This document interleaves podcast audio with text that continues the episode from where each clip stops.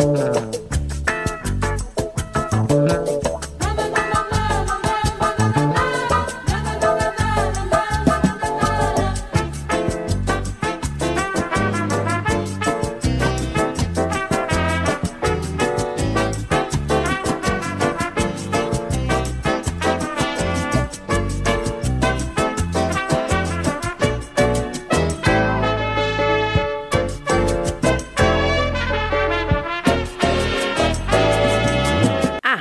Web Manaua apresenta Revista Manaua com Oscar Henrique Cardoso.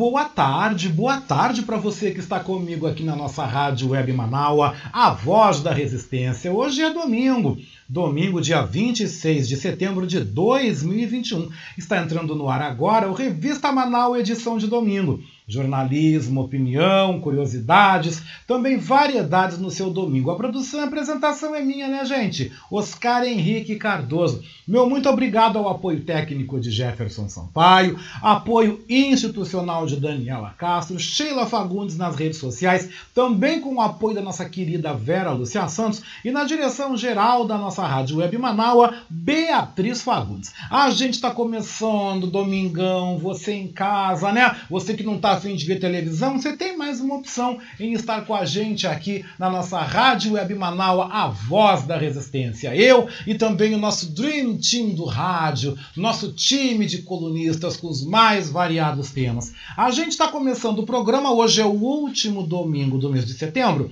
mas eu quero aproveitar e te dar um recado para que você se prepare, se prepare, não perca tempo e venha ser também colaborador, participe do nosso financiamento coletivo da Rádio Web Manaus. Você quer saber como é que você pode fazer? Ouça!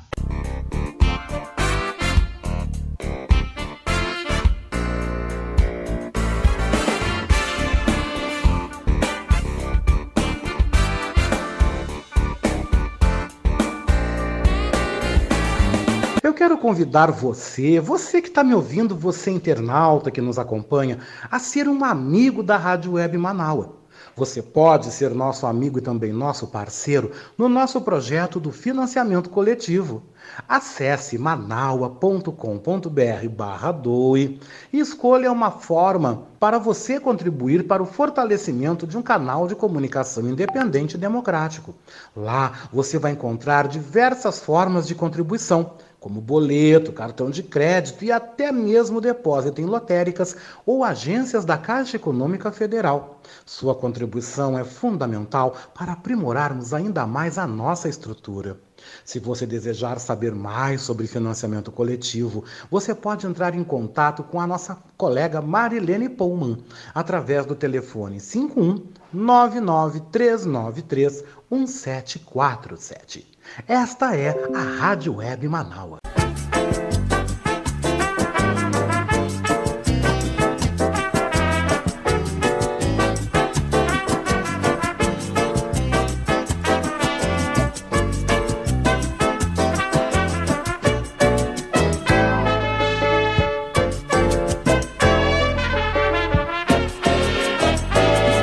Você está ouvindo Revista Manaua com Oscar Henrique Cardoso.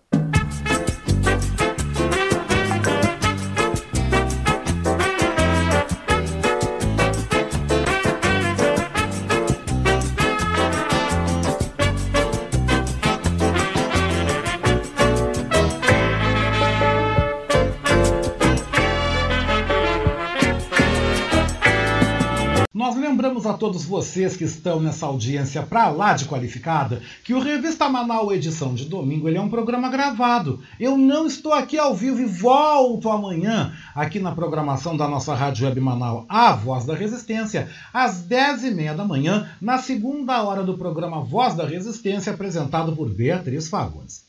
E a gente abre a edição deste domingo, dia 26 de setembro de 2021, tratando sobre a proibição de mulheres ao direito de estudar. Porque levantamento feito pelo Fundo Malala aponta que um bilhão de mulheres em todo o mundo com idade até 21 anos têm o acesso proibido à educação. Tais práticas se sustentam em opressões comportamentais, como destaca a reportagem especial de Aline Costa, da agência Rádio Web em Salvador, para o Revista Manaus Especial de domingo. Precisamos falar sobre desigualdades no acesso à educação. Cerca de um bilhão de meninas e mulheres de até 24 anos em todo o mundo não têm acesso à educação.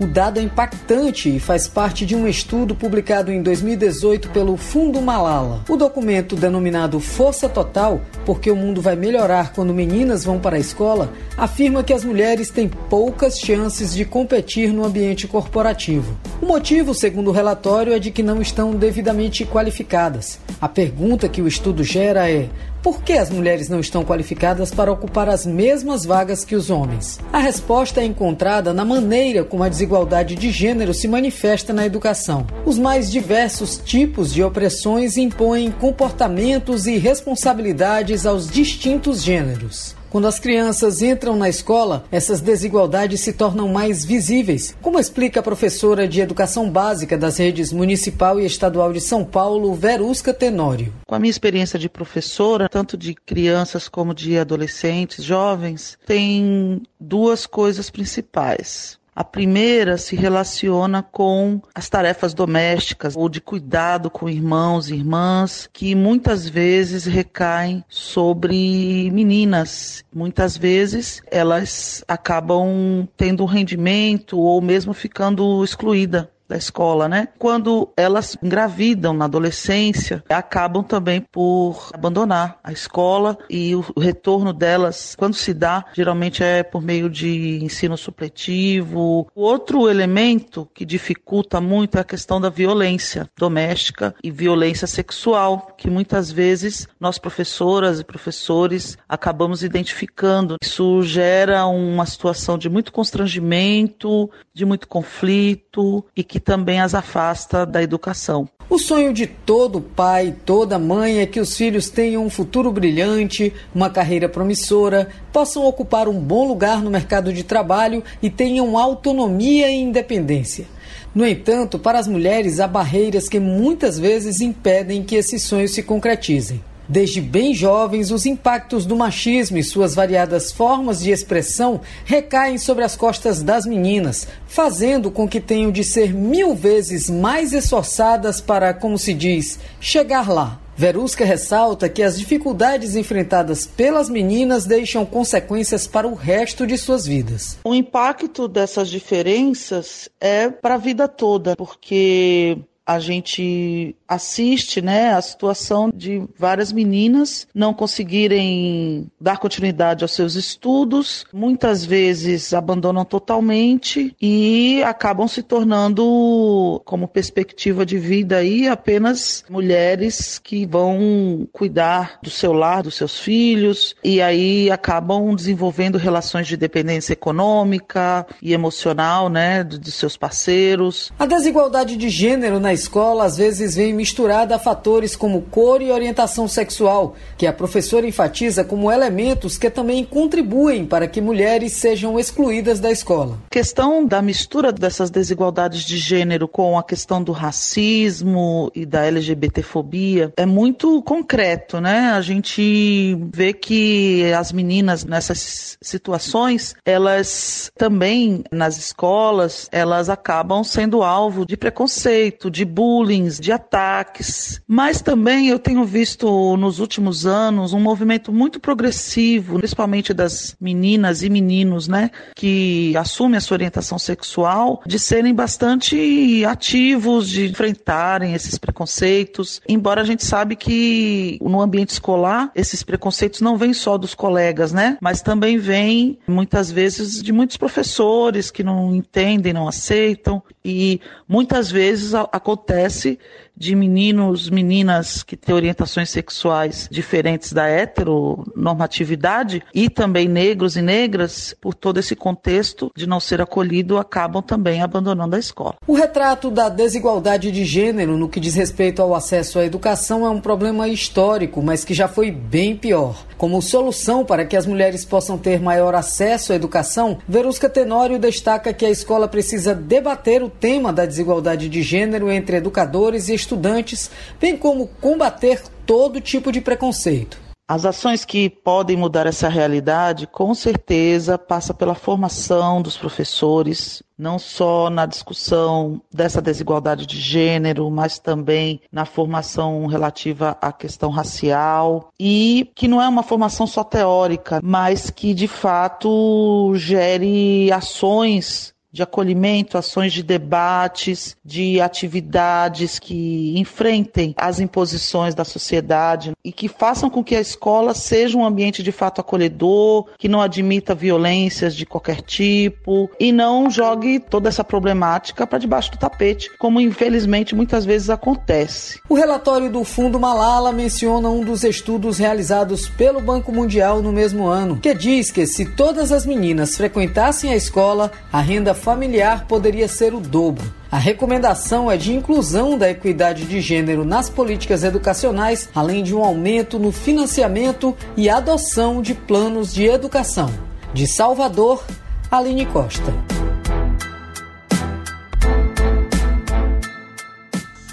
Pois é, e hoje é domingo, né? A gente vai agora ouvir uma boa música na nossa playlist aqui do Revista Manaus, edição de domingo. Olha, gente, nós vamos dançar um pouco então nesse primeiro domingo aí de primavera. Setembro tá acabando, mas vamos dar uma dançada, vamos espantar o baixo astral. Eu te convido para você dançar comigo agora ao som de Rihanna com Don't Stop the Music. Afasta o sofá da sala, vem, vem comigo, bora dançar no Revista Manaus. Please don't stop the music.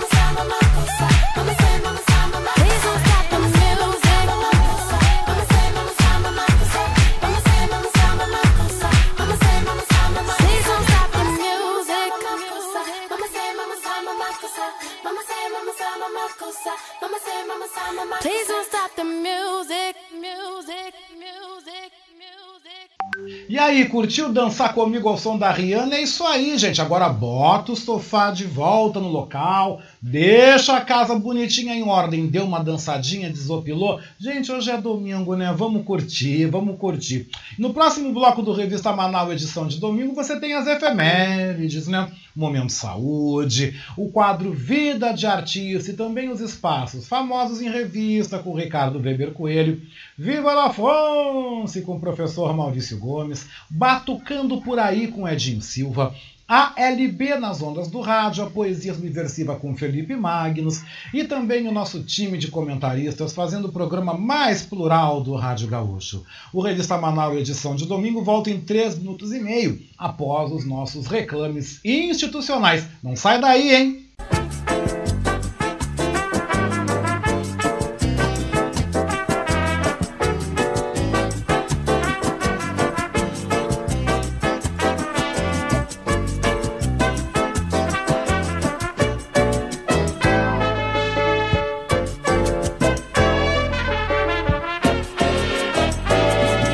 Está ouvindo Revista Manaua com Oscar Henrique Cardoso.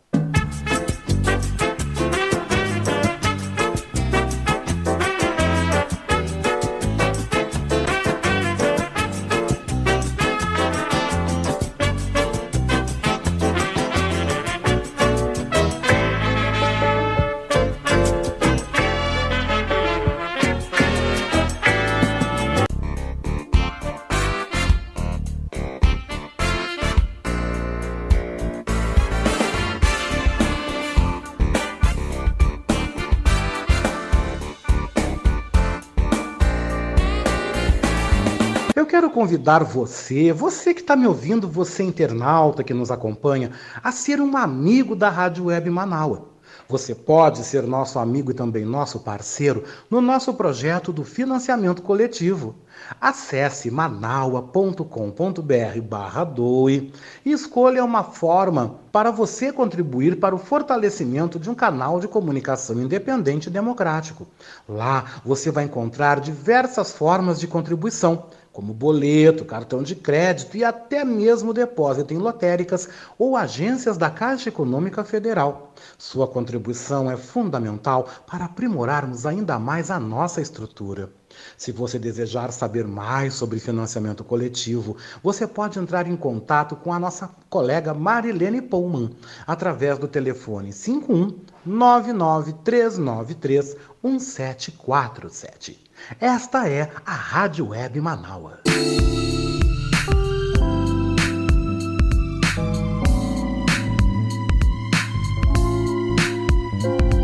Oi, você está ouvindo o nosso Revista Manaua?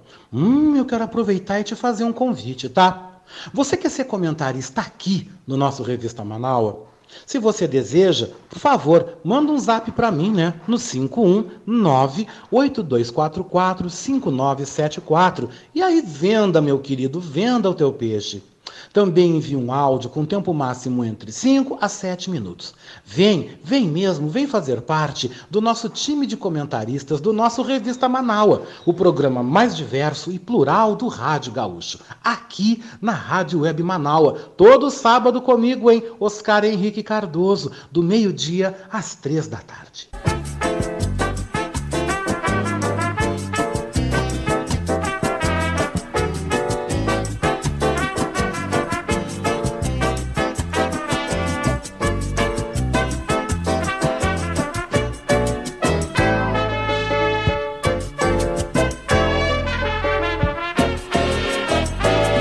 Você está ouvindo Revista Manaua com Oscar Henrique Cardoso.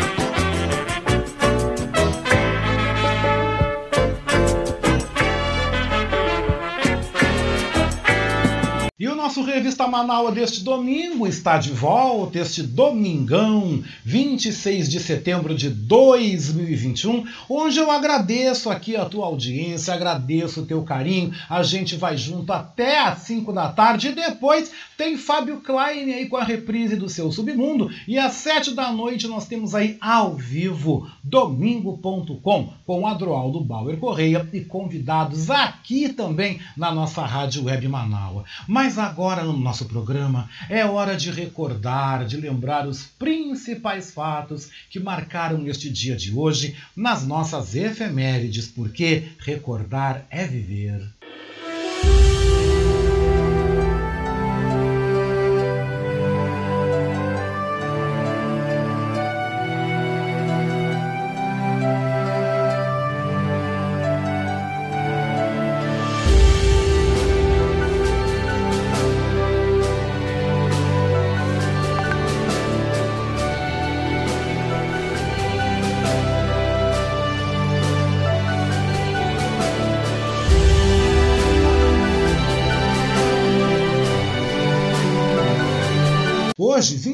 setembro de 2021, é o Dia Mundial da Liberdade de Expressão. O santo do dia é São Venceslau e o orixá é o Pai Oxalá. Hoje, em 1855, era assinada a Lei dos Sexagenários, a qual libertava todos os escravos com mais de 60 anos no Brasil. Em 1871, entrava em vigor a Lei do Ventre Livre no Brasil. Em 1896, José Montauri se tornava o primeiro prefeito de Porto Alegre eleito pelo voto direto. Em 1905, Albert Einstein publicava a teoria da relatividade. Em 1906, os Estados Unidos ocupavam Cuba. Em 1922, Benito Mussolini se tornava o primeiro-ministro da Itália, depois de realizar a Marcha sobre Roma. Em 1942, nascia no Rio de Janeiro, no bairro da Tijuca, o cantor e compositor Tim Maia. Em 1978, morria Albino Luciani, o Papa João Paulo I. Em 1988, a China explodia sua primeira bomba de nêutrons. Em 1991, morria o jazzista norte-americano Millie Davis. Em 1992, era aberto o processo de impeachment do presidente Fernando Collor de Mello. E em 2015, a NASA anunciava a descoberta de água em córregos da superfície de Marte. E a gente encerra nossas efemérides desta edição ouvindo o saudoso síndico, né? Saudoso Tim Maia, interpretando um sucesso que eu sei que vocês vão dançar e vão cantar comigo, né? Do Leme ao Pontal, do Leme ao Pontal, não há nada igual. Vem, síndico, é contigo, Tim Maia!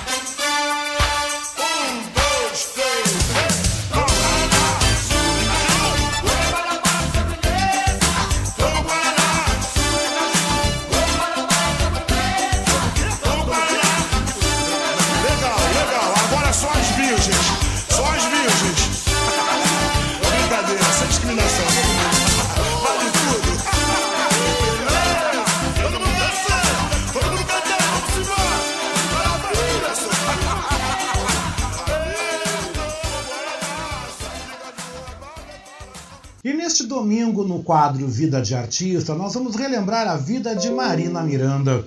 A atriz nos deixou na última terça-feira, aos 90 anos, no Rio de Janeiro.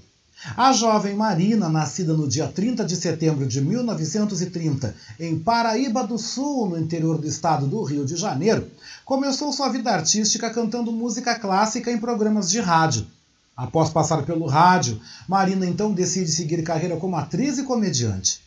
Trabalhou em programas como A Escolinha do Professor Raimundo, onde interpretava a personagem Dona Charanga, e também no humorístico Balança Mas Não Cai, quando construiu uma importante parceria também com o ator e comediante Tião Macalé. Em 1977, fez a novela Dona Xepa, ao lado de Ara Cortes e Nívia Maria. Também participou da minissérie Tenda dos Milagres, em 1985, e na novela O Dono do Mundo, em 1990. Todas as produções da Rede Globo de televisão. E nós vamos relembrar agora, no nosso Revista Manal, edição de domingo, um trecho de suas interpretações, com destaque aos momentos hilários que promoveu ao lado de Tião Macalé no programa Balança Mas Não Cai. Marina Miranda, cantora de ópera. A cena da novela Vereda Tropical de 1984 é também uma lembrança. Três décadas antes, o canto lírico abriu as portas da Rádio Nacional para Marina. Mas a moça decidida, nascida de uma família pobre do interior do Rio, queria mesmo ser atriz, comediante. Quem tem mais de 50 anos certamente se lembra do Balança, mas não cai, e da dupla que Marina fazia com Tião Macalé. Dá-te um beijo para tirar o efeito da maçã. Sai pra lá, crioulo! Ih, o crioula de vidro! Era o Tião Macalé querendo me conquistar e eu sempre dando fora. O bordão do chamado humor caricato ganhou o país e virou referência no título da biografia lançada no ano passado. Marina participou de humorísticos como Os Trapalhões e levou a dona Charanga para a escolinha do professor Raimundo. Nas novelas, se o papel era pequeno, Marina roubava a cena. Você sabe cozinhar, passar, lavar, arrumar essas coisas? Detesto tudo isso. Não passo roupa nem morta. Marina Miranda é considerada a primeira comediante negra a ter destaque na TV brasileira. Ela completaria 91 anos no próximo dia 30. Sofria de Alzheimer e estava internada com infecção urinária e problemas pulmonares. Nós vamos ter muita saudade. Quem trabalhou com ela, quem conhece ela pessoalmente, olha, eu tenho certeza que o céu vai ficar muito mais alegre. Marina também deixa duas grandes lições para os amigos e para os fãs. Ela sempre enfrentou as dificuldades da vida, e foram muitas, com firmeza e bom humor. E sempre foi uma mulher generosa. Ajudou muitas vezes desconhecidos com doações de roupas, alimentos e até móveis. Meu filho, cadê a vida? É a vida, porque se você se, se, se, derrubar, ela te derruba. Então jamais você pode ser derrubada. Você tem sempre, sempre, ó. Ah, pra cima. E com Deus no coração, você vai longe. É, a Marina Miranda vai deixar saudade em todos nós, todos nós que acompanhamos a sua carreira. Muito obrigado pela linda vida que tu nos ofertasse, viu? Marina Miranda, nosso destaque da vida de artista deste domingo. E do nosso momento saúde, nós falamos então sobre a pandemia da Covid-19. E o repórter João Vitor dos Santos, da agência Rádio Web no Rio de Janeiro, responde uma pergunta que você também deve estar fazendo. É possível ir ao dentista com segurança durante a pandemia?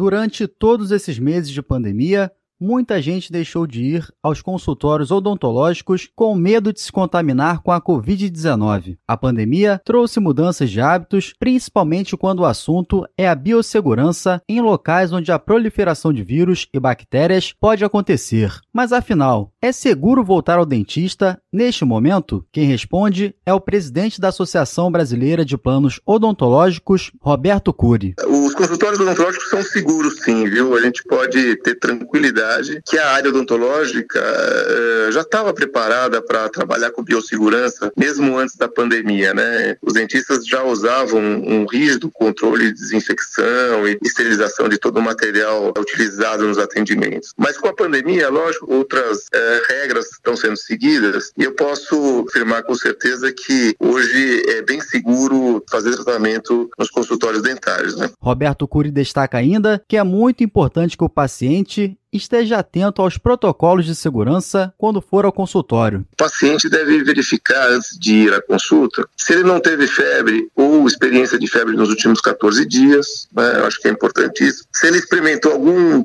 sintoma respiratório é, ou dificuldade respiratória nos últimos 14 dias, se teve contato com algum paciente que confirmou Covid-19 e se teve alguma é, proximidade com pessoas é, que tiveram febre ou problemas respiratórios nos 14 dias. Em longo prazo, postergar o atendimento odontológico apresenta riscos consideráveis à saúde. Condições não graves, como uma obturação rachada, podem piorar se ignoradas e limpezas dentárias simples são essenciais. Há estudos que comprovam, por exemplo, uma relação direta entre a saúde das gengivas e diabetes, assim como uma conexão com doenças cardíacas. Para mais informações sobre a área de saúde, acesse o site da Federação Nacional de Saúde Suplementar, que é alfenasaude.org.br. Agência Rádio Web do Rio de Janeiro, João Vitor dos Santos.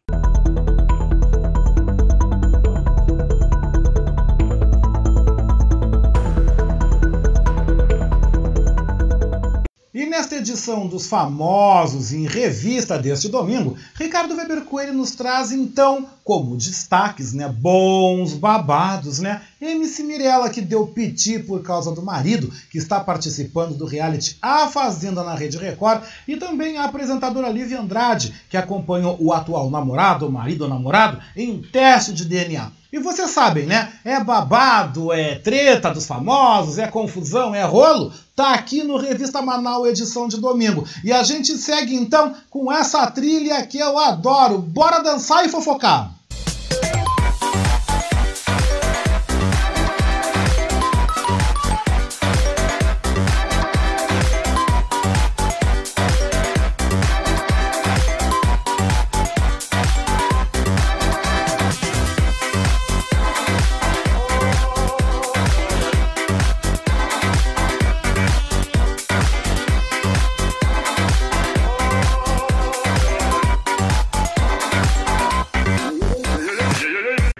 Olá, Oscar. Tudo bem? Boa tarde. Boa tarde aos amigos e ouvintes Manau Altas. E no nosso quadro do Famosos em Revista dessa semana, os destaques são para a MC Mirella, né? Que está uh, aí em evidência porque o seu marido, o Dinho Alves, que também é um funkeiro, né? Que nem ela, uh, são casados e tal. E o Dinho Alves, esse entrou na Fazenda 13 agora nessas semanas, né? E a MC Mirella teve uma crise de ciúme após ver o seu marido, o Dinho, e Milady, que é uma outra participante que entrou junto com ele, né? Juntos em A Fazenda 13, tá? Uh, a Mirella, ela se irritou, né? Após ver uma cena em que o Dinho Alves e a Milady aparecem brincando em A Fazenda. Nas imagens, a Peoa, né, a Milady, faz uma dança e faz uma dança pro Dinho lá, né? Fica dançando em volta dele lá e tal. Uh, e coloca o seu braço próximo ao dele. Aí a Mirella viu, né? Pegou essa, essa cena e disse assim: Quem é essa? Disparou a funkeira por meio da sua conta no Twitter. O vídeo, o vídeo foi uh, divulgado nas redes sociais, né? Nesta terça-feira, dia 21. E depois de tomar conhecimento sobre o ocorrido, a mulher do cantor teve essa crise de ciúme. Né? Aí ela ainda colocou as legendas lá, né? Mereço, né? Vou lá também agarrar o boy dela, disse a Mirella, em outra publicação. Irritada com a cena, a Funkeira não parou por aí e afirmou que não deixará de reclamar quando se deparar com alguma situação que envolva o seu marido. Né? E ainda ela deu uma justificativa, né? Dizendo: o boy é meu, eu acho o que eu quiser, né? Eu uh, o Twitter é meu, eu reclamo mesmo, me deixa em paz, disse ela. Então acho que a Mirella entra naquela turma, né? Como, uh, quando a gente fala assim, ah, vocês contam ou quer que eu conte? A Mirella acho que está se esquecendo que quando o, uma pessoa, né, um protagonista, entre aspas, entra num reality show, ele entra solteiro, né? Então lá ele pode ter a possibilidade, como acontece, como aconteceu aqui, né?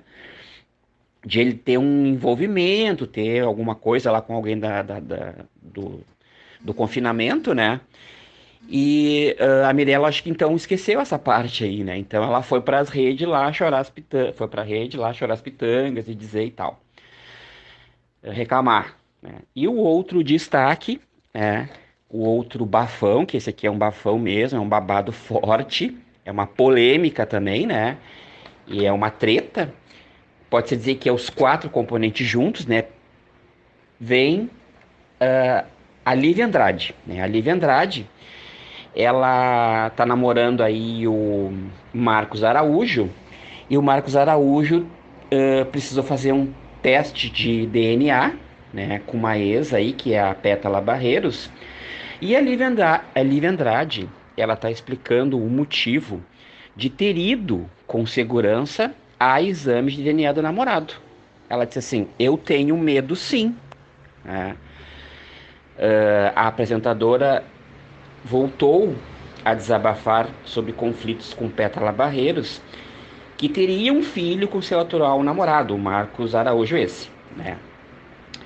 A Lívia chamou atenção por estar com segurança, explicou o motivo de estar acompanhada do profissional. Por que, que, eu, por que, que, eu, por que, que eu estava com segurança? Disse ela. São 10 anos que ele me acompanha em diversas situações da minha vida. A gente tem uma longa história de trabalho, de parceria, e não é de hoje, não. Ninguém foi ali para aquele momento, para aquele evento, explicou a Lívia, né? Tem um vídeo que ela gravou, né? E disponibilizou uh, na rede. Uh, e ela ainda continua dizendo, né? Uh, então diz que tem sido, ela disse, né? Explicou que tem sido alvo aí de muitas críticas, né, na web por conta desse dessa atitude de, de ter ido com o namorado lá fazer o teste de DNA, né, e tal. Todo mundo se encontra, né? O, o atual marido dela e a ex e tal. Aí ela disse que está sofrendo muitos ataques na web que ela está até, inclusive, uh, tendo ameaças de morte, né? Que ela está recebendo, mas que ela já encaminhou todas essas, provavelmente ela deve ter printado, né? E já encaminhou para o, já está nas mãos do advogado dela. E ainda disse que está todo mundo doido, né? Vocês acham que eu vou dar bobeira? Tenho, uh, eu temo por duas pessoas, disse sem citar nomes. Uh, jogar problemas e traumas para outras pessoas não vai resolver o seu, disse ela, mandando um recado aos haters, né? Os haters aí, para quem não sabe, são aquelas pessoas que ficam uh, stalkeando, né, os outros na internet para criticar, para assim denegrir, eh, para uh, sim, para disparar o seu ódio, né? Eles estão sempre procurando alguém né, e, né, e nesse caso a bola da vez é a Lívia Andrade, né? Então ela uh, explicou aí o motivo de estar tá sendo acompanhada por um segurança aí no teste uh, de DNA do seu atual esposo, né? Então, uh, os destaques do nosso quadro Famoso em Revista dessa semana é, são esses, né? essas duas aí celebridades, né, que estão aí envolvidas em casos bem peculiares, né, uma com ciúme do namorado porque entrou num reality, foi visto lá se engraçando com a outra, e a Lívia Andrade aí tomando as devidas precauções, né, porque ela não é boba nem nada, né, de repente ela vai lá fazer o teste e de repente é vítima aí de uma, alguma, alguma violência e que sei lá que, que, que, que os haters pensam, né. Então é isso. Agradeço a todos, então, pela oportunidade. Uma boa semana, um bom fim de semana e até a próxima edição com mais um Famosa em Revista. Um grande abraço. E em mais uma edição do nosso quadro Viva la France, o professor Maurício Gomes apresenta outro grande nome da canção francesa. Nós estamos falando do brasileiro e também francês, ou francês e brasileiro, Daniel Gerhard, que interpretar o sucesso Butterfly grande sucesso de 1971.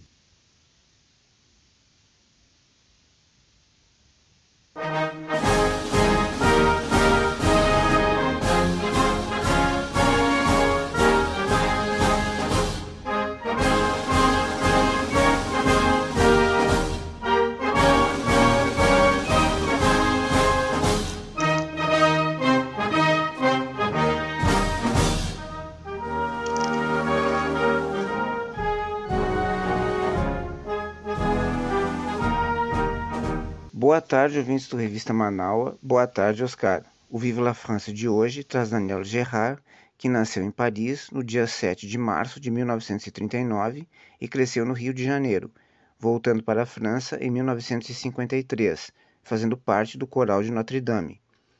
Depois disso, começou a se interessar por rock and roll.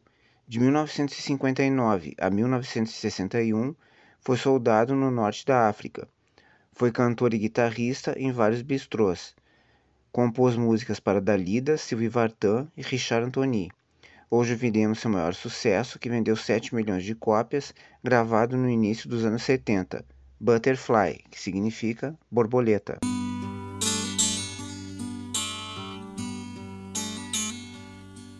Tu me dis, loin des yeux, loin du cœur, tu me dis qu'on oublie le meilleur, malgré les horizons, je sais qu'elle m'aime encore, cette fille que j'avais surnommée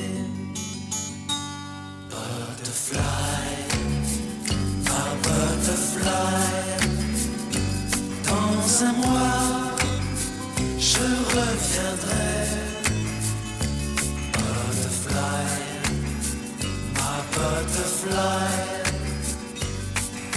Près de toi, je resterai. L'océan, c'est petit, tout petit. Pour deux cœurs où l'amour a grandi. Malgré ce que tu dis, tu vois qu'elle m'aime encore. Cette fille que j'avais enlacée. Butterfly, ma butterfly. Dans un mois, je reviendrai. Butterfly, ma butterfly. Près de toi, je resterai.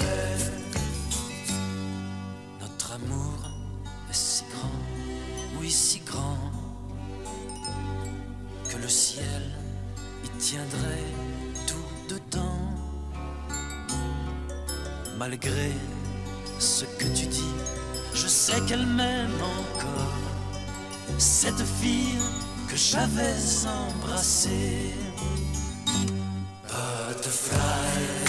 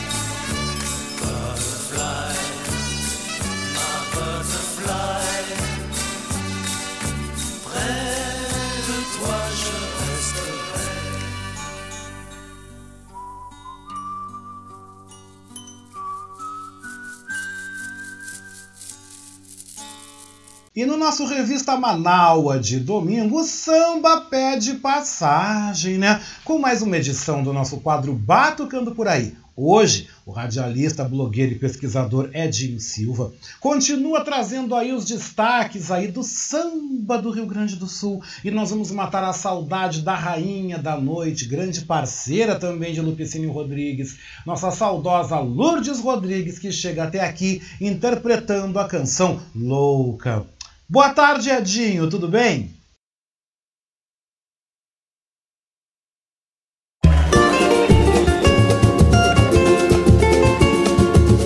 Batucando por aí. As batucadas dos nossos tantãs. Olá, Oscar Henrique Cardoso, estimados e estimadas ouvintes do programa Revista Manaus. Tudo bem?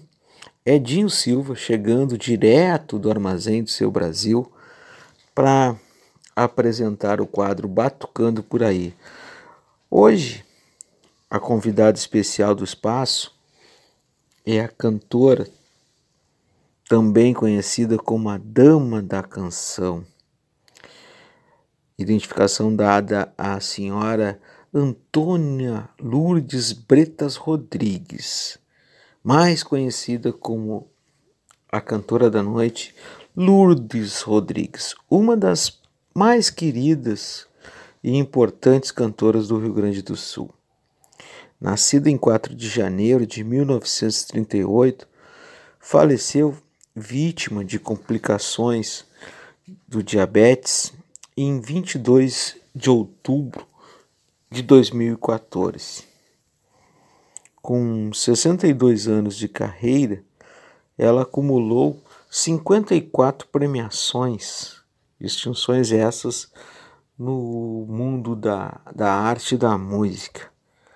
Em abril de 2014, ela foi agraciada com o Prêmio Açorianos de Música.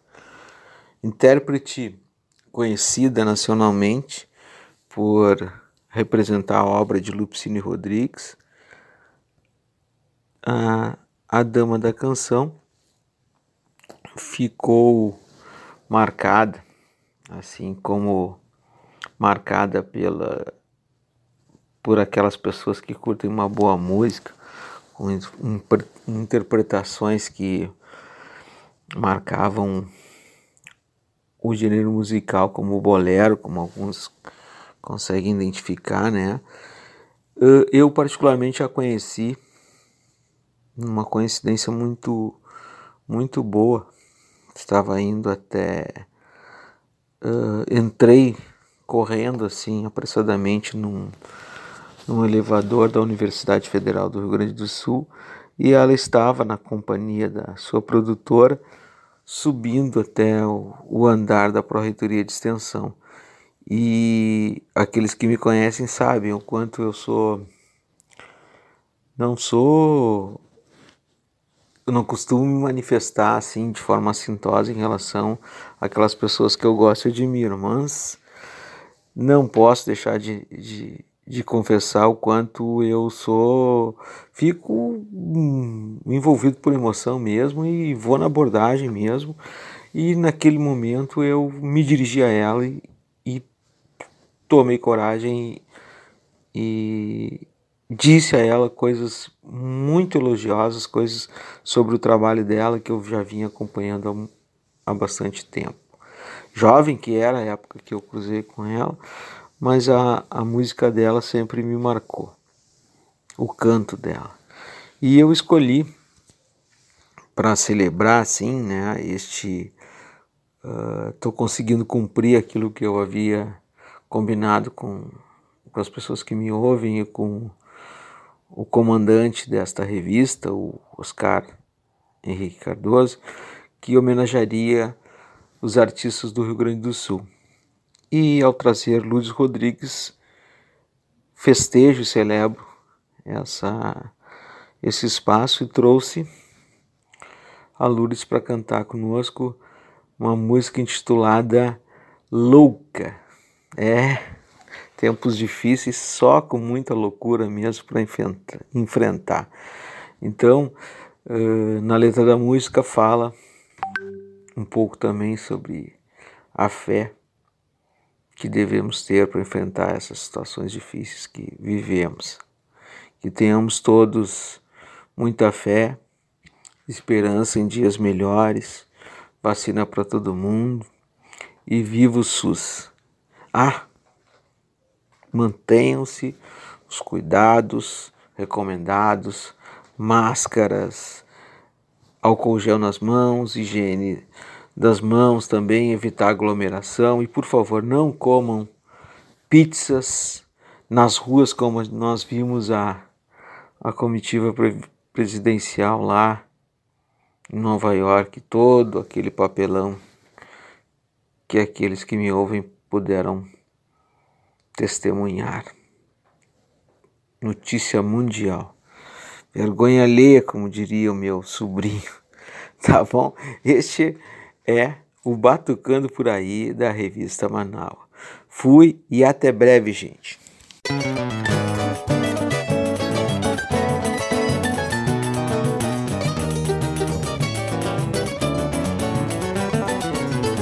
louca para ver o meu fracasso. Forças para isto ela não tem. Trago meu São Jorge bem no peito. Ele é meu amigo e me quer bem. Louca para ver o meu fracasso. Forças para isso ela não tem Trago meu São Jorge bem no peito. É meu amigo e me quer bem. Louca, não vês que a sorte me protege, é natural. Quem faz o bem não pode merecer o mal. Está escrito. Volte atrás você não lembra que também tem um passado que por capricho poderá ser revelado. Falar a verdade é mais bonito.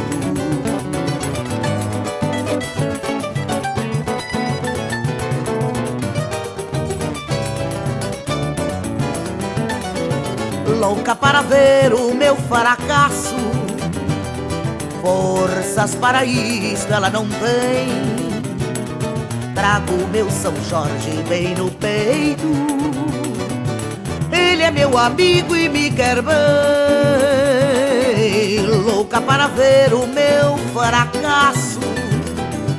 Forças para isso ela não tem. Trago meu São Jorge bem no peito é meu amigo e me quer bem. Louca, vês que a sorte me protege, é natural. Quem faz o bem não pode merecer o mal. Está escrito. Volte atrás. Você não lembra que também tem um passado que por capricho poderá ser revelado. Falar a verdade é mais bonito. Falar a verdade é mais bonito. Falar a verdade é mais bonito. Falar a verdade é mais bonito. Falar a verdade é mais bonito. Falar a verdade é mais e na edição deste domingo do quadro ALB nas ondas do rádio, nós vamos então receber em nosso programa os acadêmicos da Academia de Letras do Brasil, seção Rio Grande do Sul, os poetas Vladimir Santos e Floreni Ribeiro. Prepare-se, prepare-se para aquecer o teu coração.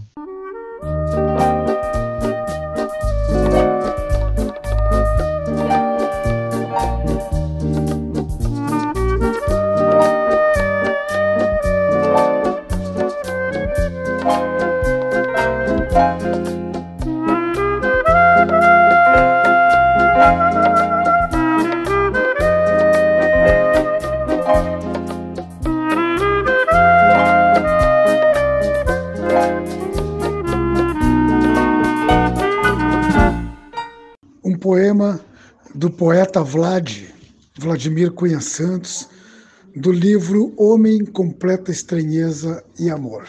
Homem, eu sou tão animal quanto pareço.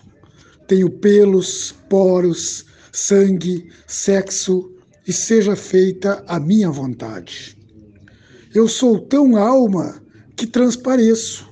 Tenho fé, dó, transcendentalismo, sonho, e seja feita a vossa vontade.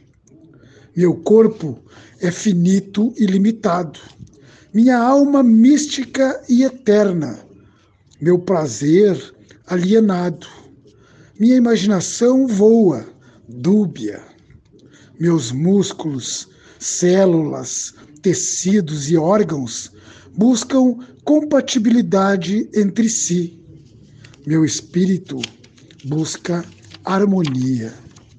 E sou tão animal quanto pareço, porém tão alma que transpareço.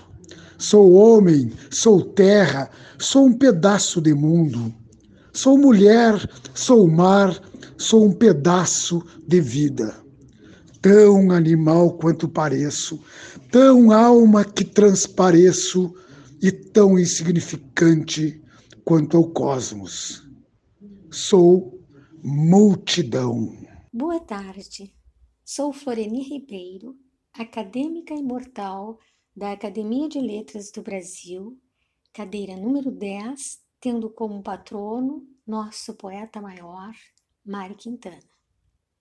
Estou aqui como convidada para recitar alguns de meus poemas. Escolhi para tanto três noturnos e outros poemas menores.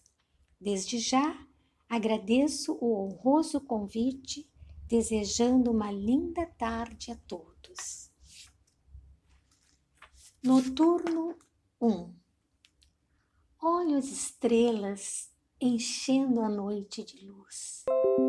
Vejo o mar, penso em ti, no universo, na beleza, ah, a beleza da pétala de flor que o vento levou e pousou nos teus cabelos. Vento que leva e que traz, que desmancha o castelo de areia, vento que bate em meu rosto, desperta meu sono, acorda meu sonho, um sonho sonhado na noite infinita, onde os anjos, marotos querubins, brincavam em minha mente, rindo de mim. Seus risos tornavam-me rubra. Eu estava simplesmente nua. Noturno 2. A noite encontrou-me, banhada de estrelas e luar, bêbada de sonhos. Os grilos, boêmios vagabundos, faziam-me serenata e meus ouvidos enchiam-se de cricrilos. O vento, enciumado, uivou tão alto que os vagalumes apagaram as luzes. Quem se importa com o vento quando os seresteiros são grilos? Deixa-me levar, engolida pela noite. O sol da manhã beija meus pés, desvenda minha nudez. Cubro-me com seus raios enlouquecida, corro, morro, devaneio, pela deusa estelar clamo. Abraça-me novamente, ó noite, quero embriagar-me de estrelas, morrer ao luar, ao doce som da sinfonia cri-cri-lá. Noturno 3 As estrelas, além do infinito, derramam pétalas de luz sobre a escuridão da noite. É a magia, o imponderável, segredos lançados ao cometa, confissões lunares. A luz que brilha em meus olhos esconde surpresas não alcançadas. A lua sorri de meu espanto. Meu Deus, ela sabe de meus medos, segredos. Ela é encanto e magia. Eu nada mais que poeira perdida na imensidão da noite.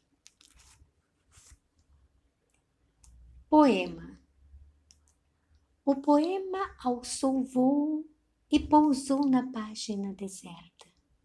Se fez palavra e novamente voou em busca de teus olhos. Poesia.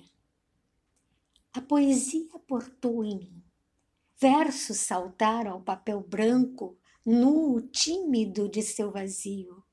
Sua brancura pintou-se de palavras, folhas soltas a brincar em sua nudez.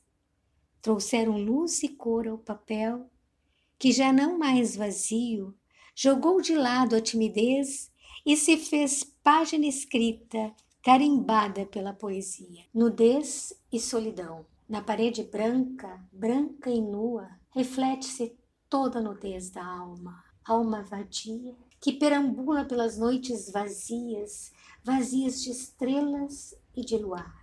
Na, na parede branca, nudez e solidão. Alma de poeta. O vento, o mar e as nuvens são os espelhos da alma do poeta. A voz do vento é seu canto louco a rodopiar pelas quimeras das as ondas do mar, saudades que vão e que vêm, choram na areia seus restos de dor. As nuvens eternas são elas que desenham no céu seus ocultos desejos, traindo o poeta que desvia o olhar, rabiscando na areia um poema qualquer. Retalhos da alma, no palco da vida, dancei sonhos. Cavalguei nuvens e ventos, vestida de emoção, ornada de risos e lágrimas, arranquei aplausos de amor, vaias de solidão. Hoje abro as cortinas desse pau. Lá estou, ornada de cicatrizes, plena, simplesmente mulher. E nós temos mais poesia aqui no nosso programa deste domingo, porque sabe quem é que está chegando? Está chegando Felipe Magnus com a sua poesia subversiva. Poesia subversiva com Felipe Magnus. Oração ao Anjo Caído, de Felipe Magnus. Se até mesmo ele, sim, o ilustríssimo mestre dos mestres, Vossa Excelência glorificada, Senhor deste mundo inteiro, o Todo-Poderoso Diabo, perdeu suas botas, nós, réis mortais, somos sujeitos de uma vida sempre sujeita a ser perdida. Só há indenizações aos hipócritas que cometem o real pecado de travestir-se como filhos de Deus para autorizar os seus atos perante todos nós, filhos dos purgatórios cartórios católicos. Com nosso dinheiro, compram consciência tranquila e perpetuação da espécie. Portanto, não há espaço para devaneios de salvação cristã. Somos as botas do anjo caído. Estamos perdidos. Jesus em pessoa jamais beberia de seu cálice hoje. Sejamos reais. O apodrecimento é a única salvação. Amém. Amém.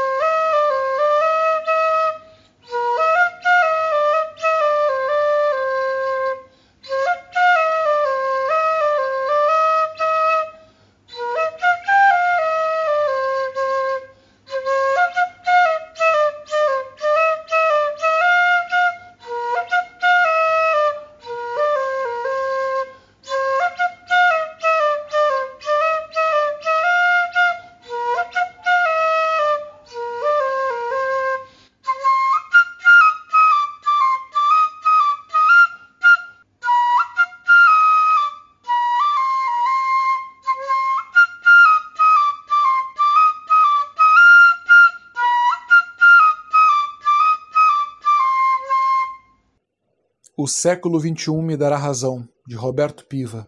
O século XXI me dará razão por abandonar na linguagem e na ação a civilização cristã ocidental e oriental com a sua tecnologia de extermínio e ferro velho, seus computadores de controle, sua moral, seus poetas babosos, seu câncer que ninguém descobre a causa, seus foguetes nucleares caralhudos, sua explosão demográfica, seus legumes envenenados, seu sindicato policial do crime, seus ministros gangsters, seus gangsters ministros, seus partidos de esquerda fascistas, suas mulheres nave escola, suas fardas vitoriosas, seus cacetetes eletrônicos, sua gripe espanhola, sua ordem unida, sua epidemia suicida, seus literatos sedentários, seus leões de chácara da cultura, seus pró-Cuba, seus anti-Cuba, seus capachos do PC, seus bidês da direita, seus cérebros de água choca, suas mumunhas sempiternas, suas xícaras de chá, seus manuais de estética, sua aldeia global, seu rebanho que saca, suas gaiolas, seus jardinzinhos com vidro fumê, seus sonhos paralíticos de televisão, suas cocotas, seus rios cheios de sardinha, suas preces, suas panquecas recheadas com desgosto, suas últimas esperanças, suas tripas, seu luar de agosto, seus chatos, suas cidades embalsamadas, sua tristeza, seus cretinos sorridentes, sua lepra, sua jaula, sua estricnina, seus mares de lama, seus mananciais de desespero. E o nosso time de colunistas mais plural e democrático do Rádio Gaúcho pede passagem a partir de agora aqui no nosso Revista Manaus, edição de domingo. Relembrando os fatos e também a história do futebol, o jornalista e escritor Léo Cantarelli vem ao programa nos escalar a seleção farroupilha de futebol. E que timaço, hein, Cantarelli? Boa tarde!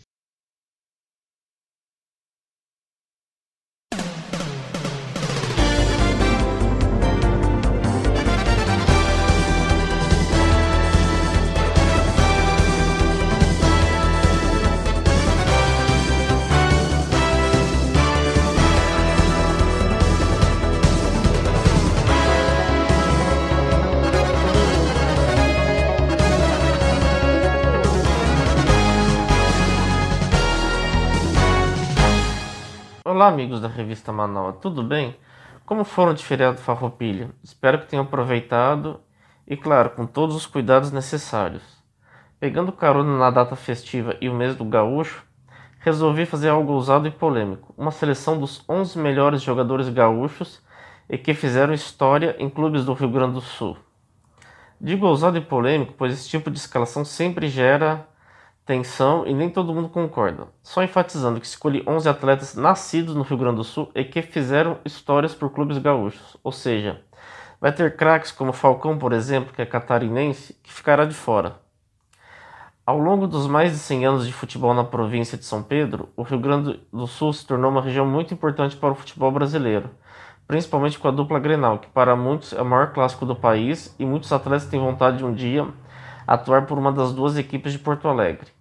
Ambos têm cinco Libertadores e dois Mundiais de clube, fazendo com que a cultura gaúcha atravessasse não só as fronteiras brasileiras, como chegasse ao topo do mundo. O futebol gaúcho é e sempre será motivo de orgulho para o Rio Grande do Sul. Bom, vamos à seleção farroupilha. Eu escalei no tradicional 4-4-2. No gol, o escolhido foi Eurico Lara, que atuou pelo Grêmio e somente no Grêmio entre 1920 e 35. Pelo Imortal, ganhou 11 campeonatos citadinos, que era o principal torneio da época, e 5 estaduais. A menção honrosa vai pelo fato de ter atuado 15 anos como atleta do tricolor, ser um ídolo da torcida e por ter entrado em campo pela última vez no dia 22 de setembro em um Grenal que valia o campeonato citadino, que foi apelidado de Campeonato Farroupilha por conta do centenário da Revolução Farroupilha, e ajudado seu time a vencer o clássico por 2 a 0 e ser campeão.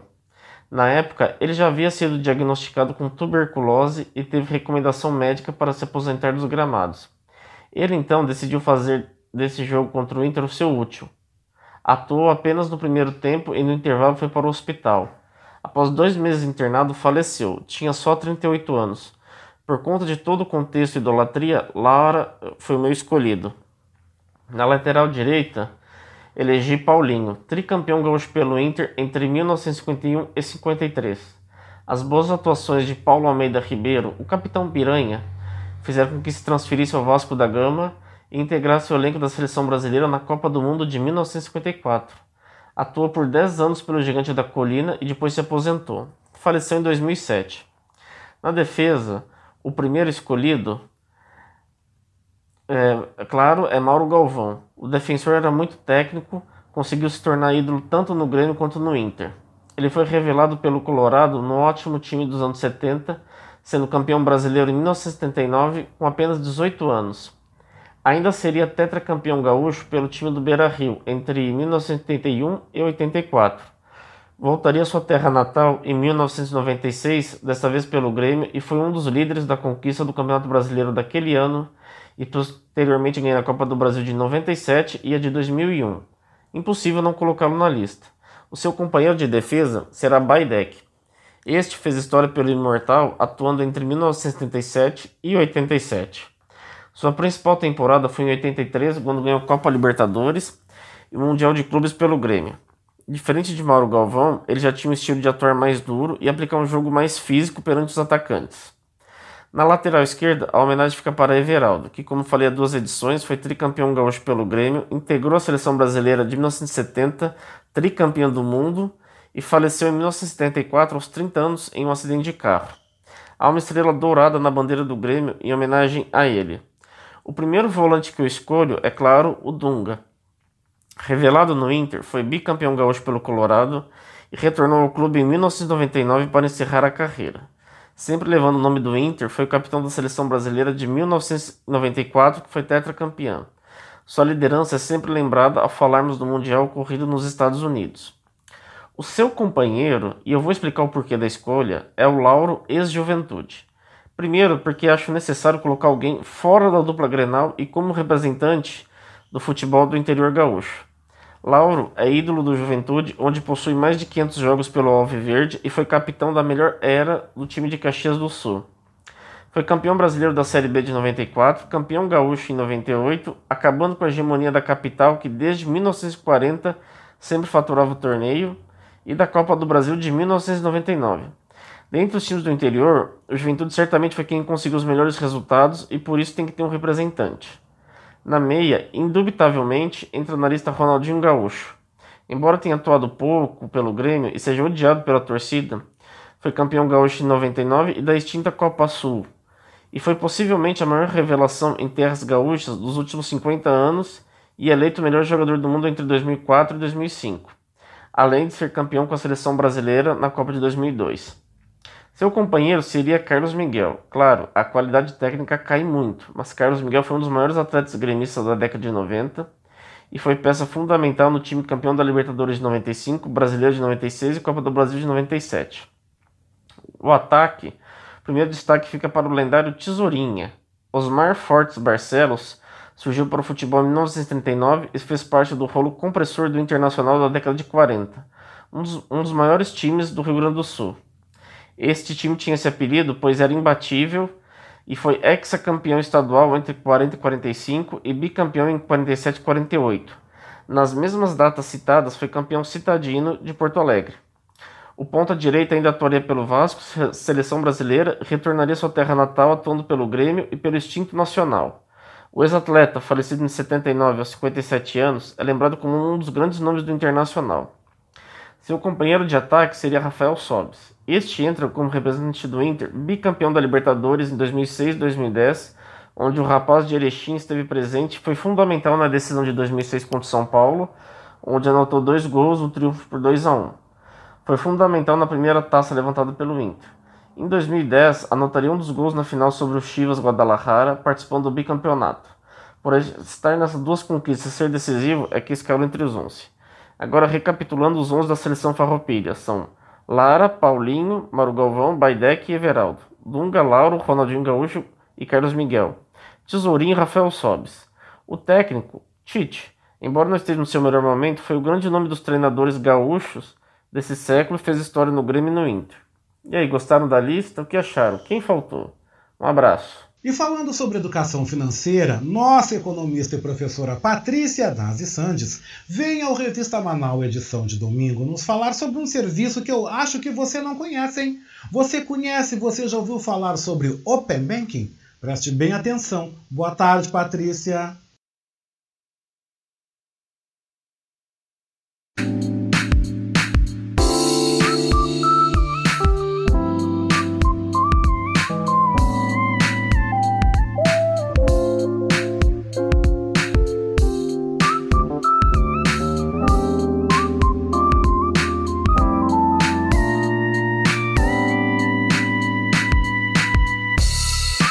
Meus amigos da Rádio Manaua, tudo bem com vocês?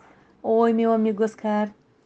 Aqui quem fala é Patrícia Santos, sou professora, sou consultora de pequenos negócios e educadora financeira.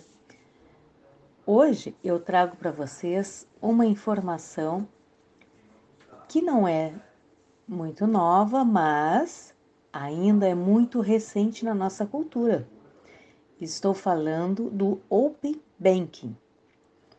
É um sistema que permite ao cliente de uma determinada instituição financeira levar suas informações pessoais e bancárias para outra instituição. E quem administra essa transição é o Banco Central do Brasil. Observem bem, este compartilhamento só será feito com consentimento dos clientes de forma segura e com privacidade. E trará oportunidades para ambos os lados, tanto para os clientes quanto para os bancos. Vamos pensar o seguinte: as suas informações, tanto pessoais quanto bancárias, vão estar disponíveis para outras instituições financeiras, com a sua autorização.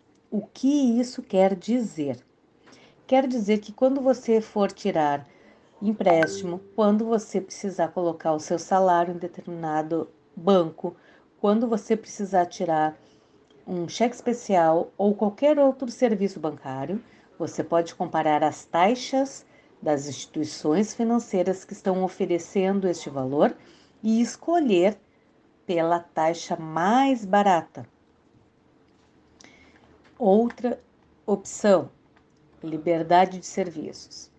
Você vai escolher conforme é, vier as opções para você, conforme você solicitar. Você vai escolher o serviço mais adequado e com uma taxa mais condizente com aquilo que você pode pagar. Entendo que não vai ser uma guerra de preço somente, mas de oportunidades. Como em todos os serviços oferecidos para a população, sempre tem um lado positivo e um lado negativo. Haverá sim taxas menores, mas haverá sim condições especiais. Aquela condição que você não vai pagar tão barato, mas que vai estar adequada à sua necessidade em outro banco, em outra instituição. E isso vai é, facilitar bastante a transição dos clientes de uma agência para outra, é, de um banco para outro, de uma instituição para outra. O que antes era extremamente burocrático e muito difícil e muito custoso e era inclusive impedido, nós éramos, nós clientes éramos inclusive impedidos de fazer porque havia tanta burocracia que tu acabava desistindo. Então, vai haver mais facilidade nesse sentido.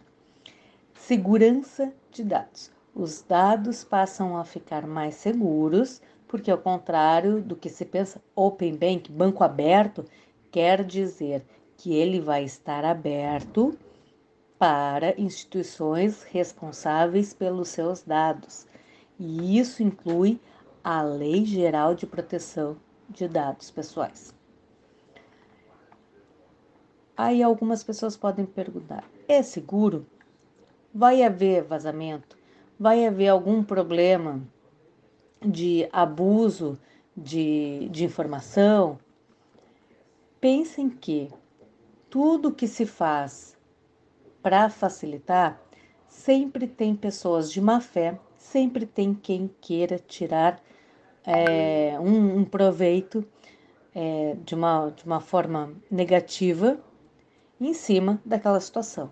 Sim, vão acontecer é, situações uh, de abuso, provavelmente vai ter furo no sistema, mas entendam que isso é alguma coisa que veio agregar para nossa é, agilidade, para nossa convivência.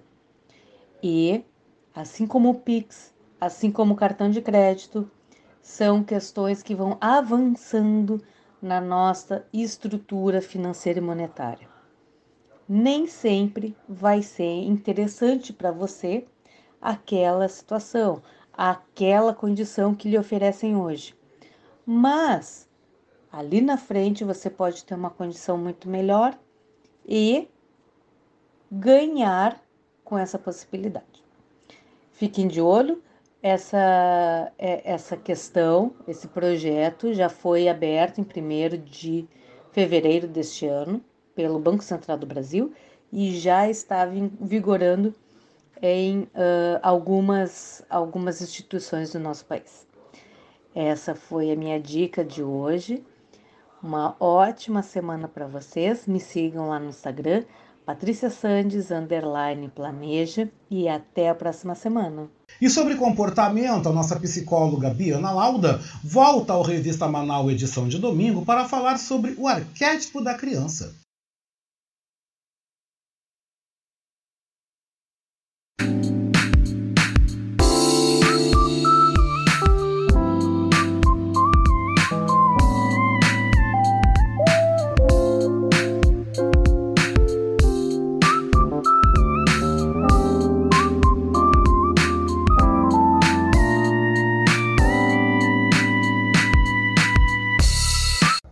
Muito boa tarde, Oscar. Boa tarde a todas e todos os ouvintes do programa Revista Manaua.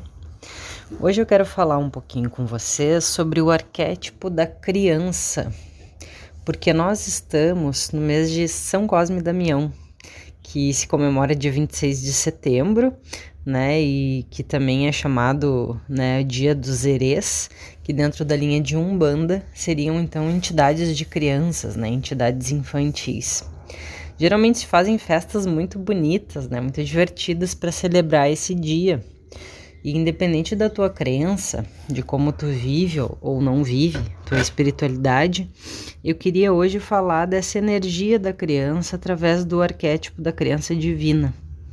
É, primeiro, rapidamente, para quem não sabe, eu vou contar um pouquinho sobre o que, que é arquétipo, né? Que é um conceito que a gente usa dentro da psicologia junguiana, né? Que cada vez mais se populariza, né? Que bom. E que se refere à estrutura mais primordial, mais basal da nossa psique, da nossa psique inconsciente. Se a gente fosse fazer um paralelo com o corpo, o arquétipo seriam os ossos, né, que estruturam, que dão condição para que todos os outros tecidos do nosso corpo se sustentem a partir dele. É o nosso aspecto mais ancestral, mais primitivo, porque nos conecta inconscientemente com toda a experiência do ser humano na história da humanidade. Então é como se fosse um arquivo dessa memória genética, biológica, antropológica, cultural, subjetiva é, de tudo que já se viveu enquanto humanidade, da experiência humana em todas as suas vicissitudes. Pois bem, então a nossa psique inconsciente se estrutura com base nos arquétipos, né, que são vários e que vão estar tá nos conectando com algum aspecto do que eu experimento enquanto humano. A gente tem então inúmeros arquétipos, alguns deles, por exemplo, né, os mais conhecidos, o arquétipo da mãe, do pai, do filho, da filha, né, enfim, arquétipo não tem gênero, né, mas do professor, da professora, aluno, aluna, né, da feiticeira, da guerreira, entre outros, né. Uh, então eu fiz essa pequena introdução para a gente poder falar do arquétipo da criança, que vai nos conectar, nos rememorar, nos reavivar os nossos aspectos de criatividade, de curiosidade, de espontaneidade. A criança, ela naturalmente eh, tem uma curiosidade que guia ela na sua descoberta do mundo, né? Ela naturalmente também cria a partir dessa experiência dela no mundo. Então, quando ela começa a descobrir os objetos, ela não parte da utilidade deles, mas ela vai experimentando e criando outras possibilidades, novas possibilidades com eles. Criando e experimentando modos diferentes de se movimentar, de brincar com o próprio corpo e com tudo que está na volta dela. Né? Essa experiência é rica em criatividade porque está livre de tantos conceitos, preconceitos, racionalizações né? É a pura conexão livre da experiência. E a criança também tem uma espontaneidade natural, porque ela ainda não incorporou tantas defesas, filtros, julgamentos, necessidades sociais. Então ela acaba expressando mais genuinamente o que ela é sem tanto medo ou culpa. Muito bem, então o que, que seria esse arquétipo da criança, né? É essa possibilidade que a gente reconecte com esses aspectos da nossa da expressão do nosso ser. E não quer dizer em absoluto voltar a ser criança, porque não existe essa possibilidade, né? E um adulto que age como uma criança totalmente é um adulto que não pôde amadurecer, né? Que acabou não desenvolvendo as suas partes infantis. Então, quando se fala em viver essa criança interior, é de forma metafórica, de forma subjetiva. É conectar com esses aspectos primordiais da criança que são geradores de vida e que se apagam em nós né, com o tempo, muitas vezes, e acaba fazendo com que a gente se torne quadrado, ranzinza, sem criatividade, sem brilho no olho, né, e tantas outras coisas. E a gente vai enrijecendo.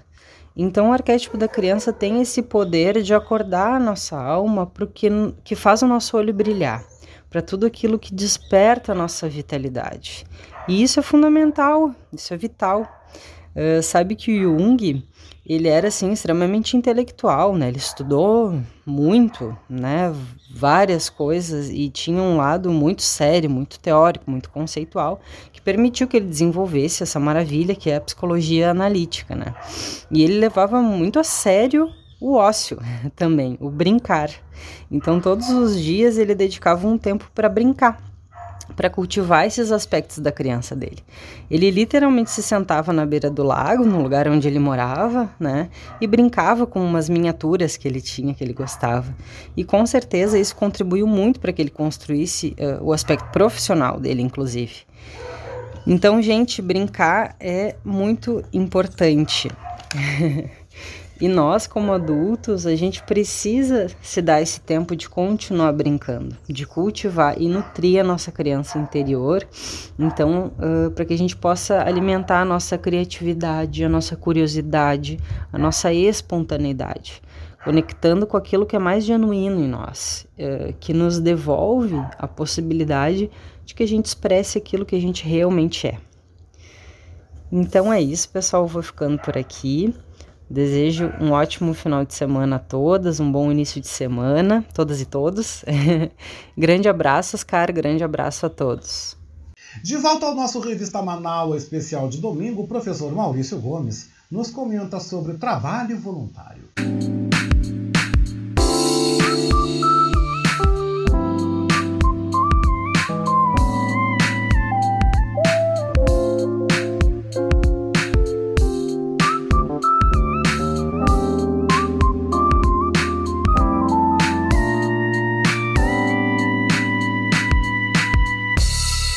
Boa tarde, ouvintes do Revista Manaua. Boa tarde, Oscar. O tema do meu comentário de hoje é o trabalho voluntário. O trabalho voluntário é cada vez mais recorrente em nossa sociedade e dá oportunidade de beneficiar muitas pessoas. Muitos são aqueles que se dedicam a prestar serviços ao próximo ou organizar ONGs que ajudam a sanar problemas básicos como saúde, alimentação ou cuidados com animais abandonados. É da essência do ser humano se sentir útil à medida que auxilia seus companheiros de jornada. O trabalho em prol dos demais, sem um retorno financeiro, é por vezes gratificante. Mas para que essas ações sejam possíveis, é preciso que as pessoas colaborem, de alguma maneira, com doações. Por diversas vezes, o fator econômico está por trás da maioria dos problemas que muitos enfrentam e das necessidades por que passam. Para ser um voluntário, é preciso ter-se consciência de que o trabalho pelo outro é importante e eficaz. É necessário desprendimento de si mesmo e ter uma visão do todo e da grande maioria, que de certa maneira é prejudicada pelo sistema. Muitas são as frentes que se preocupam em sanar a fome, por exemplo, e muitas vezes, com poucos recursos, fazem milagres auxiliando a população mais carente. O trabalho voluntário é uma maneira de se proporcionar o atendimento de necessidades mínimas de sobrevivência. Muitos moradores de rua encontram na bondade desses heróis do voluntariado uma forma de amenizar seus, seus sofrimentos, que não são poucos. Famílias que sofrem com desemprego ou falta de moradia são os principais beneficiados. O mesmo acontece com pequenos animais domésticos abandonados por seus donos, que também necessitam de alimentação e uma casa. São muitas as pessoas que se dedicam a auxiliar e promover o bem, às vezes com recursos próprios. É preciso consciência desse trabalho e que estejamos atentos à sua importância. Na verdade, muitas vezes essas ações de trabalho caberiam aos governantes de sanar a miséria no país com atitudes mais incisivas, no sentido de atenuar o problema, uma vez que dispõe de recursos eh, vindos dos impostos que pagamos. Enfim, o trabalho deve ser sempre uma fonte de alegria e prazer, e parabéns aos voluntários, que têm o altruísmo de vencer suas dificuldades pessoais, se colocando acima do egoísmo e assim beneficiando uma grande maioria. E com essa reflexão, eu me despeço de vocês, desejando um bom final de semana, um grande abraço a todos e até a próxima. E a jornalista Luciana Betoni traz na edição do nosso Revista Manaus, edição de domingo, uma provocação gentil, a qual te faz a seguinte pergunta. Tá aí uma coisa que ninguém pode fazer por você, a sua parte.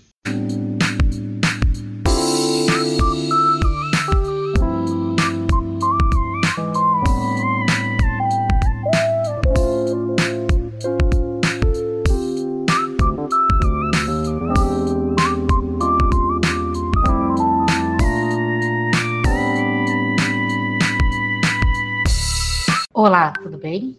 Aqui é Luciana Betoni, LB Jornalista Provocação. A minha provocação gentil de hoje é: tá aí uma coisa que ninguém pode fazer por você, a sua parte. Eu apoiei essa semana algumas ações que eu quero compartilhar com vocês aqui da revista Rádio Manaus. Dia 18 de setembro é o Dia Mundial da Limpeza, a maior ação cívica de limpeza do planeta. Dia 11, apoiei e acompanhei pelas redes sociais o primeiro drive-thru Goiânia Lixo Zero. Eles tinham como meta recolher 20 toneladas de resíduos desviados do aterro. Em apenas um dia, conseguiram 12 toneladas. Dia 18, apoiei a ação dos peregrinos revolucionários, em que eles removeram quase uma tonelada de entulhos. Os entulhos foram retirados do arroio Feijó, na Avenida Zero Hora, no Jardim Algarve, em Alvorada. E por último, não menos importante, nesse final de semana, eu estou apoiando a ação do Instituto Toda Vida. Ela ocorrerá sábado a partir das 11 horas no Terra e Brisa, na rua Decofal, número 60, em Ipanema. O pessoal estará aguardando todos nós cuidadores do nosso planeta para trocar ideias e conhecimento sobre sustentabilidade e também limpar um pouco do lixo que se acumula nas praias. Limpar um pouco parte da orla de Ipanema os lixos e os resíduos que estarão por lá. Essas são as ações que eu apoiei e estou compartilhando essa semana. E lá vem spoiler. Durante toda essa semana, eu fui mentora e participei do Hackathon Desafio Criativo Centro Mais. Esse hackathon está ocorrendo de maneira híbrida, ou seja, teve atividades online e presencial. Estive presente no evento de abertura, mas isso é assunto para a semana que vem. Lembrem sempre, se eu decido mudar, arrumar, melhorar o mundo que eu vivo, a melhor coisa é mais ação, menos reclamação. Faz acontecer, tá aí uma coisa que ninguém pode fazer por você, a sua parte. E o jornalista e escritor Paulo Franklin comenta nesta edição sobre a polêmica em torno da vacinação de adolescentes contra a Covid no Brasil.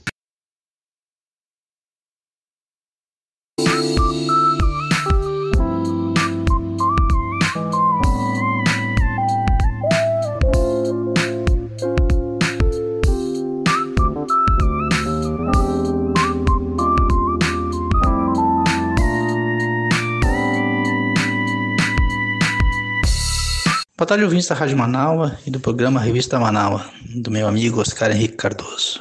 Vacinar ou não vacinar? os adolescentes. Um dilema que o Brasil enfrenta desde a semana passada entre uma determinação do Ministério da Saúde para não vacinar, enquanto prefeitos e governadores estavam liberando as vacinas para os adolescentes entre 12 e 17 anos. Nesta disputa política, ficou a confusão para a população, que não sabia exatamente o que fazer. Muitos pais e responsáveis ficaram na dúvida se vacinavam ou não seus filhos entre 12 e 17 anos. O que temos no Brasil, desde o início da pandemia, é muita confusão entre as autoridades. E esse capítulo novo envolve os adolescentes entre 12 e 17 anos. De um lado, uma autorização, de outro lado, uma proibição, sempre nesta mesma linha. E cada verdade que aparece diz que a vacina pode ser ministrada para os jovens e de outro lado que não pode. Vamos aguardar que novas portarias venham e liberem a vacinação. Porque, mesmo com essa determinação do Ministério da Saúde, os governadores e prefeitos continuaram vacinando.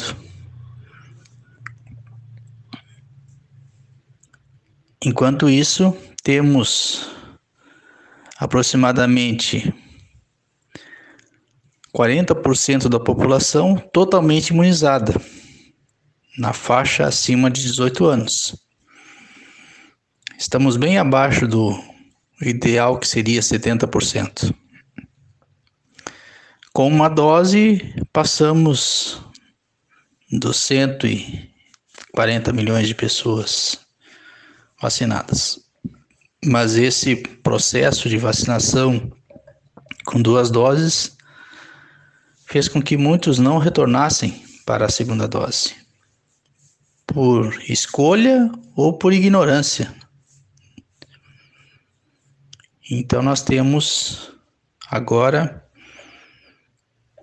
pessoas acima de 18 anos que não completaram a imunização e temos adolescentes começando a ser vacinados. O ideal seria que 70% da população de 12 para cima fosse vacinado. Mas não sei se conseguiremos isso. Está bem difícil a,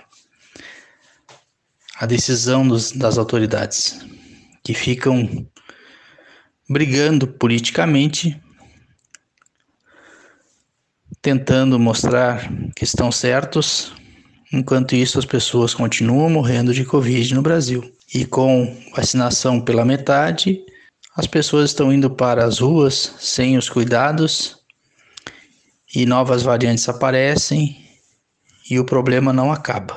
Tomara que as autoridades decidam logo que a vacinação é importante, que é preciso atingir esse número de 70% das pessoas totalmente imunizadas no país, para que quem sabe a gente possa voltar a viver uma vida sem máscaras, sem isolamento, com pleno emprego, com a economia funcionando, as coisas retornando à sua normalidade, enfim, que a vida aconteça no nosso país e que não fiquemos reféns das decisões equivocadas. Deixa um saldo de quase 600 mil mortes no nosso país e o ator, comentarista, também produtor cultural e apresentador Fábio Klein chega aqui no nosso Revista Manaus Especial de domingo comentando sobre o discurso do presidente Jair Bolsonaro na Assembleia Geral da ONU em Nova York.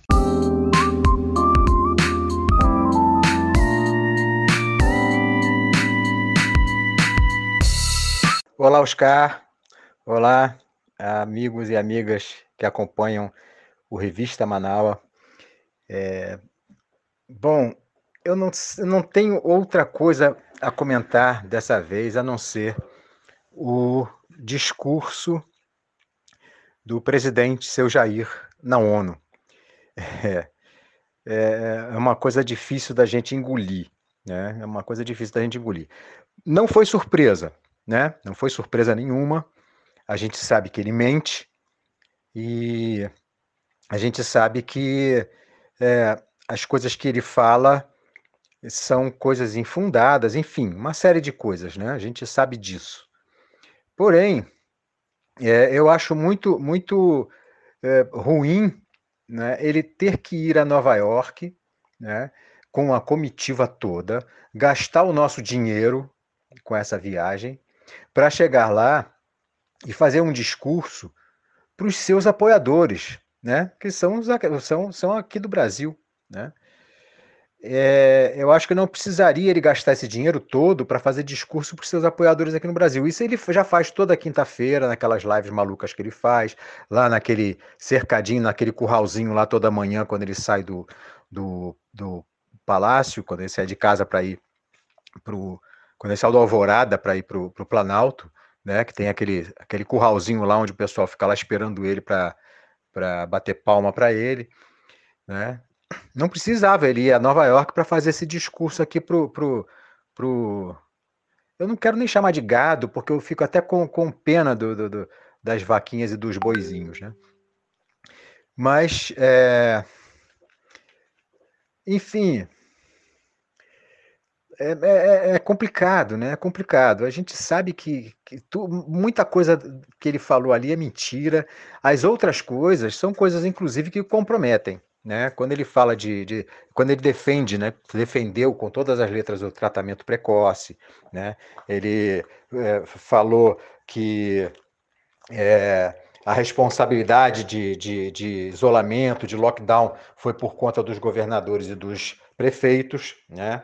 Ele deixa bem claro que o governo federal não, não moveu uma palha né, para promover o isolamento social. Enfim, essas coisas todas que das quais é, ele, ele vai ter que responder né, criminalmente, né, inclusive talvez até internacionalmente, né, porque é, o, o AIA vai ter que, talvez, né, tenha que, que resolver aí a situação dele, né, numa, na, na questão é, de, de crime contra a humanidade, né, enfim, porque é exatamente por isso, porque a questão do, da pandemia no Brasil né, acaba não sendo só do Brasil, né? É a questão do mundo, afinal de contas, a pandemia, ela se chama pandemia porque ela se espalhou pelo mundo. Né?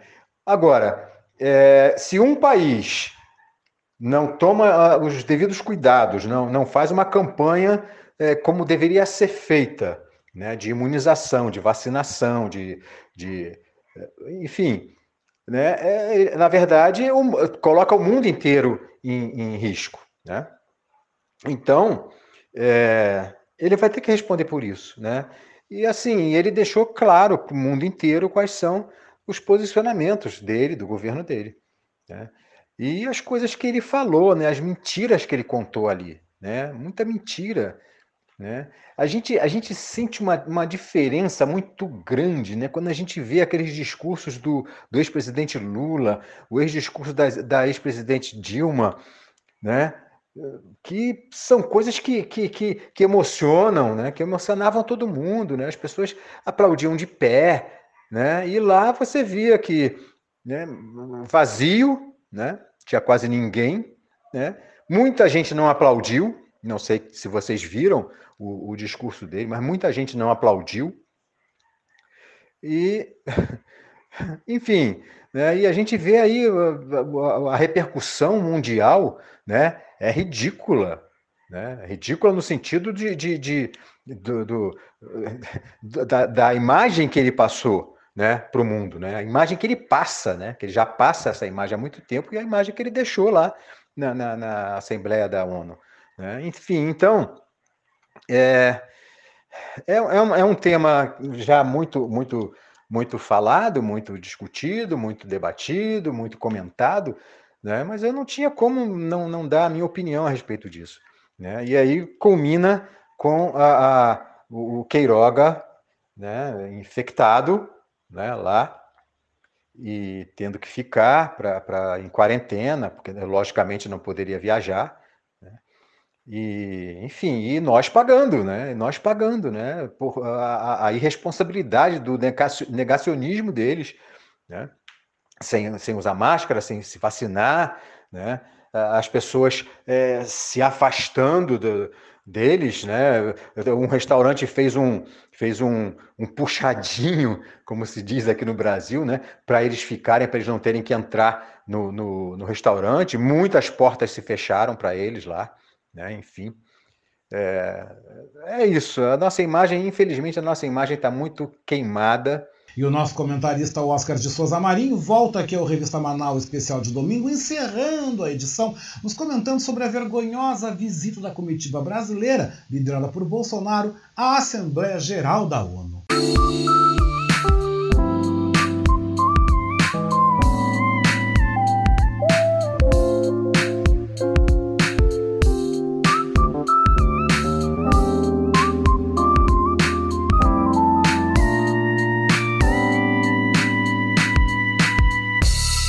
Olá, boa tarde. Boa tarde, Oscar Henrique Cardoso, meu mestre da comunicação. Boa tarde, meus queridos companheiros ouvintes do Revista Manaua.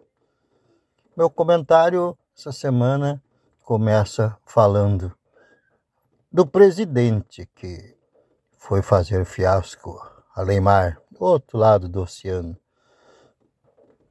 Infelizmente, o nosso país está ficando cada dia que passa mais.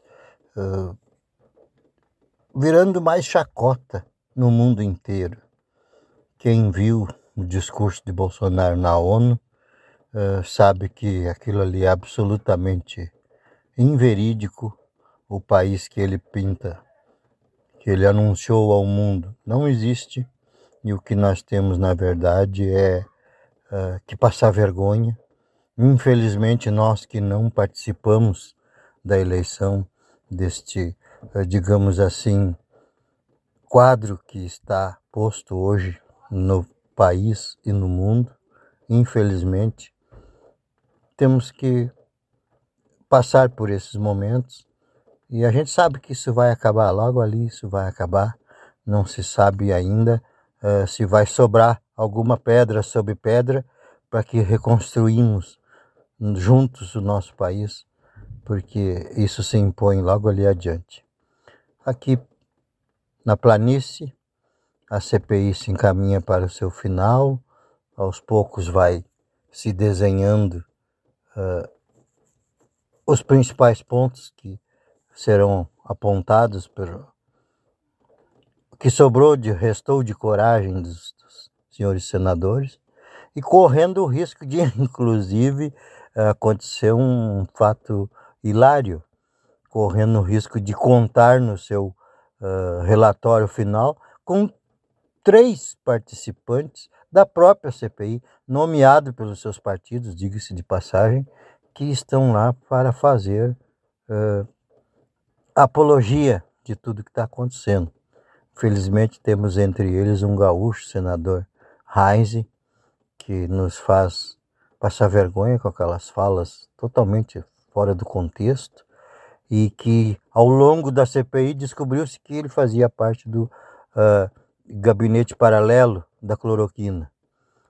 Constará este com certeza, sim, no relatório final da CPI e depois aquele outro senador Marcos Rogério do Vai vendo Brasil. Pois é, vai vendo Brasil.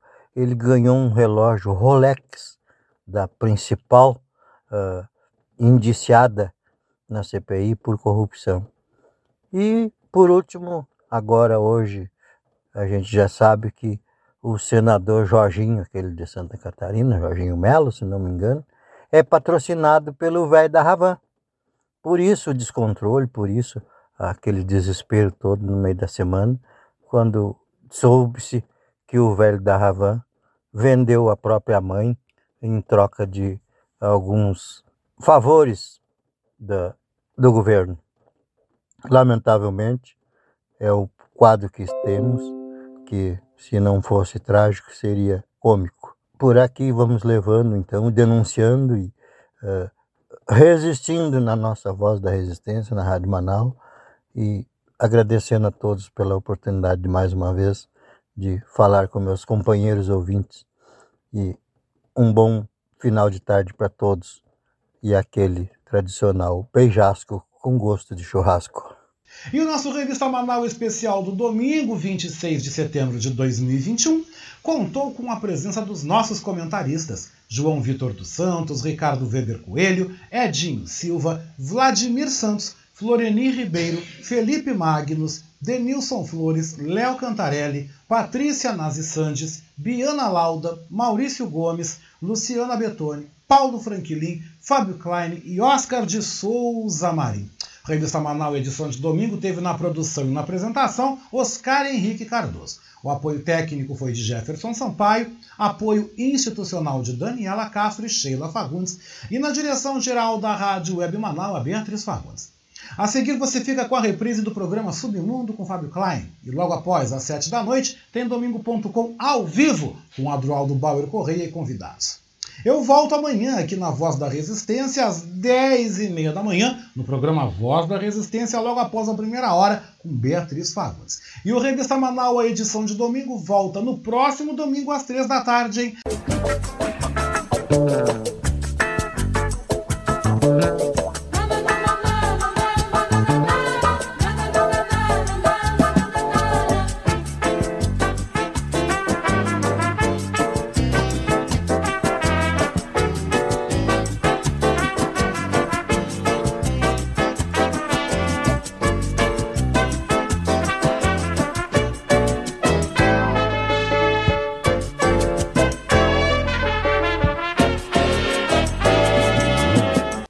Rádio Web Manaua apresentou Revista Manaua com Oscar Henrique Cardoso.